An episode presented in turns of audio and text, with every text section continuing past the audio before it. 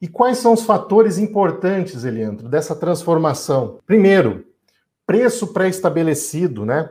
Vou mostrar para você como faz a precificação, estrutura de planos, quando que você pode cobrar, oportunidades que já temos no BPO financeiro. Temos várias oportunidades hoje dentro do BPO financeiro, uma prateleira de serviços que talvez você que está fazendo BPO financeiro, você já tenha feito igual eu, entregava tudo junto para o cliente. Não sabia separar, né?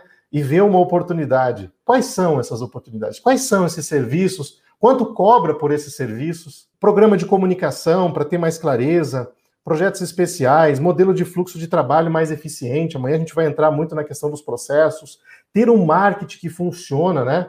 Os gigantes dos mares não pescam com anzol, ter habilidade de vendas, dominar o lado da consultoria. Muita gente tem medo, ah, mas eu não sou consultor financeiro, eu não sou especialista. Se você conhece o processo, se você domina, se você tiver clareza, eu tenho certeza que você consegue, que você consegue. E aqui, pessoal, a grande mudança para a gente foi exatamente nesse ponto. Quando a gente parou de atacar a causa, né? quando a gente parou de atacar o efeito, passou a atacar a verdadeira causa do problema.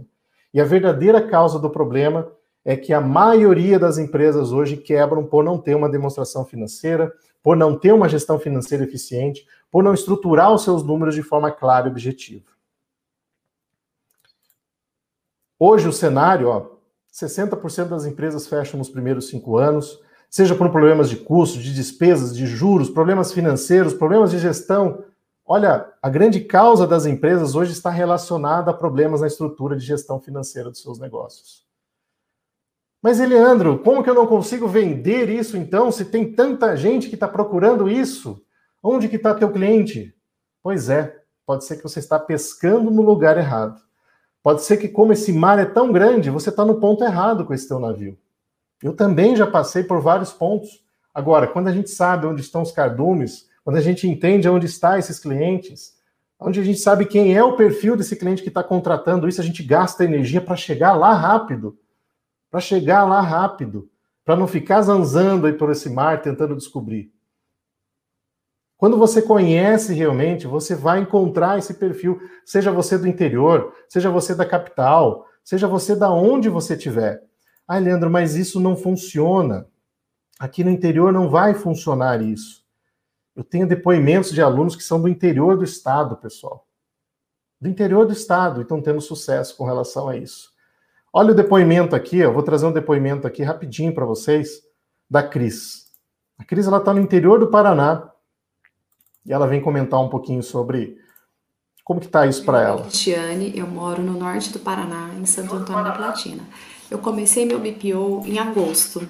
Em setembro, eu iniciei as mentorias, mas lá em agosto eu fiz apenas a identidade visual, eu escolhi o nome da empresa e eu precisava de material, de instruções para iniciar como uma empresa de verdade.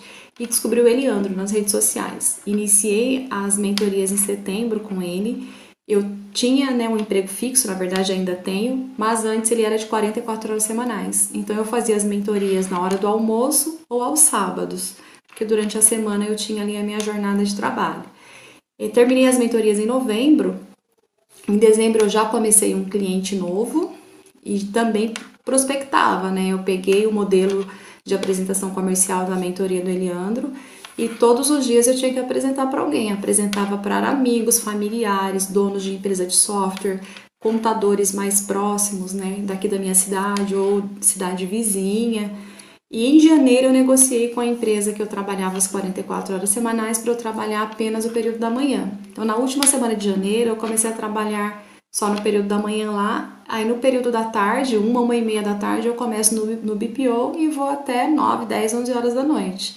Né? Agora, três semanas depois de estar tá trabalhando no, no BPO, a partir das 13 horas, eu tenho o cliente que eu já tinha lá, que eu comecei fazendo à noite em operação.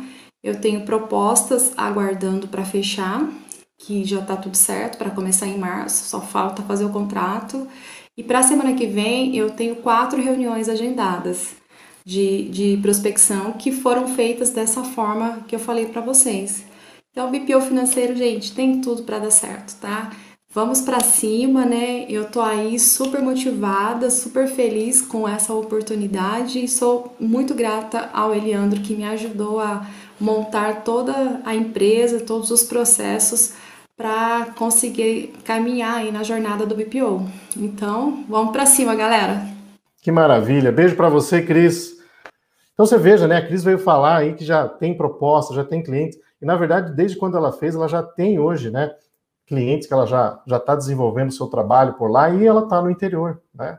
Ela está no interior, porque tem clientes conectados nesse perfil em qualquer lugar desse país. E assim terminamos mais um episódio do BPOcast. E olha só, vou deixar um convite especial para você que deseja aprender mais sobre BPO financeiro, está começando nessa área ou deseja ganhar escala nesse negócio, para nos acompanhar nas nossas redes sociais. Estamos com conteúdos exclusivos no canal do YouTube e também lá no meu perfil do Instagram. Os acompanhe por lá. Um grande abraço para você e até o nosso próximo encontro.